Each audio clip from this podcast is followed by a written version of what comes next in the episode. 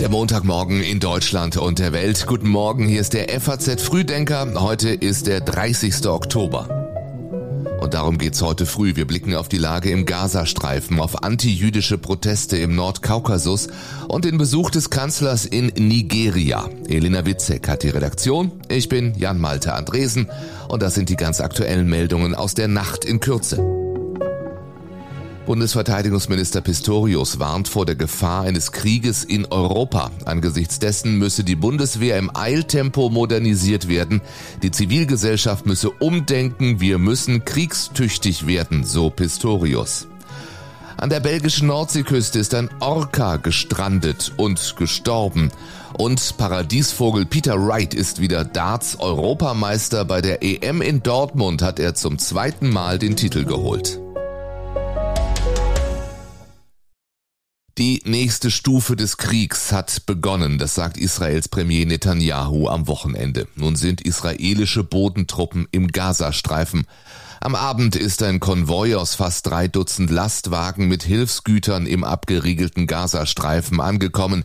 Gestern Nachmittag waren noch tausende Menschen auf der Suche nach Nahrungsmitteln in die Lagerhallen des Hilfswerks der Vereinten Nationen eingebrochen, wo die Vorräte aus den humanitären Konvois gelagert werden.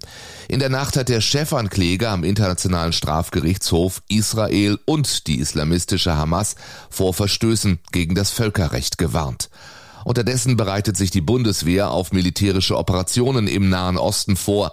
Mehr als 1000 Soldaten sollen in die Region entsandt werden, bei Evakuierungen deutscher Staatsbürger helfen und bei Einsätzen von Spezialkommandos eingesetzt werden. Papst Franziskus hat eine Feuerpause und mehr Raum für humanitäre Hilfslieferungen in Gaza gefordert. Haltet ein, Brüder und Schwestern, rief er beim Mittagsgebet gestern auf dem Petersplatz. Es klang ähnlich wie sein Gebet unmittelbar nach den Hamas-Angriffen auf Israel. Lasst die Waffen schweigen, bitte. Krieg und Terror sind keine Lösung. Sie bringen nur Tod und Leid für so viele Unschuldige. Der Krieg, jeder Krieg ist eine Niederlage. Beten wir für Frieden in Israel und Palästina. 230 Menschen sind immer noch entführt. Familienangehörige fordern von der israelischen Regierung, alle palästinensischen Häftlinge gegen die Geiseln der Hamas auszutauschen.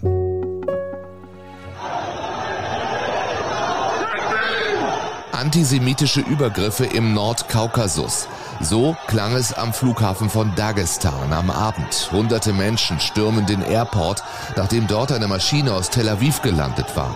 Sie drangen auch in Sicherheitsbereiche und sogar auf das Flugfeld vor, riefen antisemitische Parolen.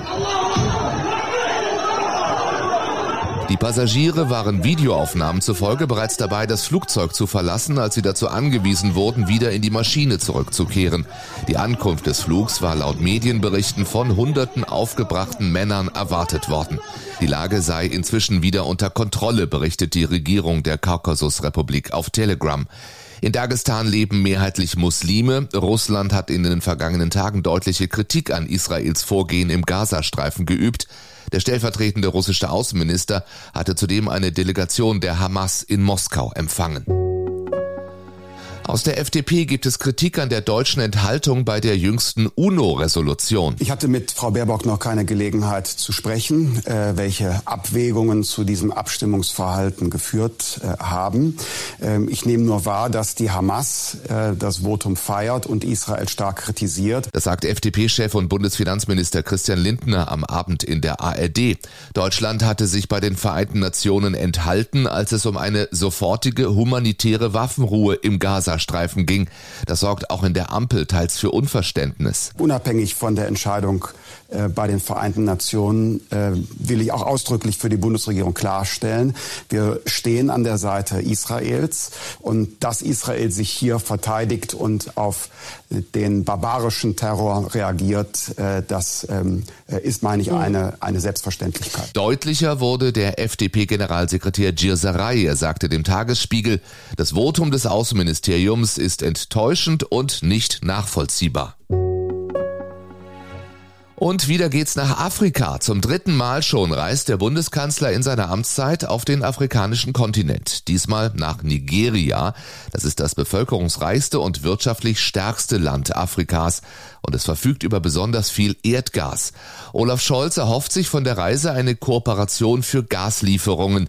Ähnlich hatte er vor einem Jahr bereits im Senegal vorgeschlagen, dass sich Deutschland an der Erschließung von Gasfeldern dort beteiligt. Wir wollen das äh, eben auch tun im Hinblick auf die LNG-Fragestellung und die Gasförderung hier im Senegal.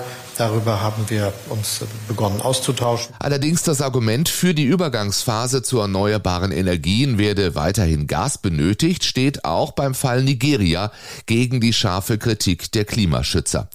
Nigeria ist gerade Deutschlands zweitgrößter Handelspartner in Afrika südlich der Sahara mit deutschen Exporten von einer Milliarde Euro. Scholz wird von einer Wirtschaftsdelegation begleitet. Von Abuja reist er dann weiter nach Lagos und nach Ghana.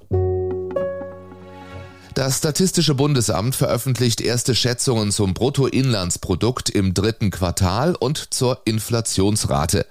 Heizenergie ist demnach weiterhin teuer. Preise für Strom, Gas und andere Brennstoffe sind für Haushalte zwar nicht mehr so stark gestiegen, aber nach wie vor deutlich höher als 2020. Im Vergleich zum September vor einem Jahr haben sich die Verbraucherpreise um 4,5 Prozent erhöht. Was das Bruttoinlandsprodukt angeht, sehen die Aussichten nicht gut aus. Für das gesamte Jahr wird ein negatives Wachstum von minus 0,5 Prozent erwartet. Außerdem ist Deutschland laut IWF der einzige Staat aus der Reihe der stärksten Volkswirtschaften der Welt, dem ein negatives Wachstum prognostiziert wird. Industrie und der Konsum erholen sich insgesamt langsamer als im Frühjahr angenommen.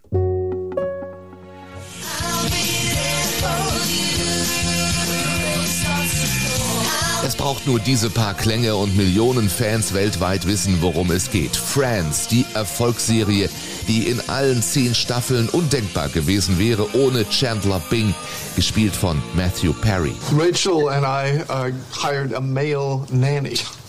You got a man who's a nanny? You got a nanny?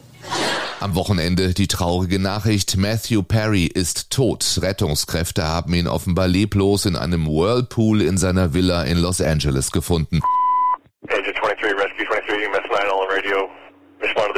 Vergangenen Jahr waren Matthew Perrys Memoiren erschienen. Darin beschrieb er die Nebeneffekte des Ruhms. Perry hatte seit den 90er Jahren Drogen- und Alkoholprobleme.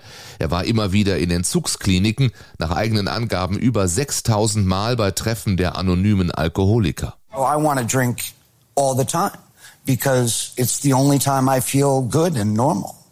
Uh, but then it turns on you. The drink Mehrere Millionen seines Vermögens gingen laut Matthew Perry dafür drauf, nüchtern zu werden. Er sagte aber auch zuletzt, seit zwei Jahren sei er clean. Matthew Perry wurde 54 Jahre alt.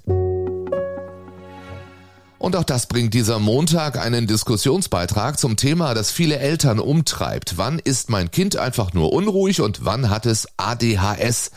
Der Mediziner und Moderator Eckhard von Hirschhausen wollte dem Phänomen ADHS auf den Grund gehen, auch weil er selbst betroffen ist. Auch das ist ein großes Anliegen dieser Doku. Das Spektrum ist sehr groß. Also die hibbeligen Jungs, die fallen sofort auf. Aber gerade die Mädchen, die dann vielleicht ein bisschen verträumter sind oder auch Frauen, die dann nicht so sehr nach außen diese Unruhe zeigen, sondern nach innen, die Komorbidität heißt das, also begleitenden Erkrankungen. Sucht ist häufig, Alkohol ist häufig, Übergewicht ist häufig. Eine Hälfte der Erwachsenen mit ADHS kriegen auch Depressionen. Und deswegen mache ich diesen Film und deswegen oute ich mich heute auch sozusagen als milde betroffen, damit wir darüber reden. Wie geht es Menschen mit ADHS? Welche Möglichkeiten der Behandlungen gibt es? Auch das kann man sich heute in der ARD anschauen.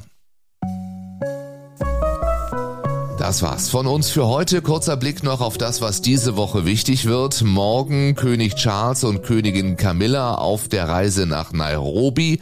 Der kenianische Präsident hat zum 60. Jahrestag der Unabhängigkeit eingeladen. Am Mittwoch entscheidet die Fed über den weiteren Kurs der Geldpolitik und die Höhe des Leitzinses. Und am Donnerstag soll mehr als 50 Jahre nach ihrer Trennung der letzte Song der Beatles erscheinen. Wie das möglich ist, auch das wird dann zu besprechen sein, hier im FAZ Frühdenker. Ich wünsche Ihnen einen schönen Montag. Wenn Sie mögen, hören wir uns morgen wieder. Bis dahin, machen Sie es gut.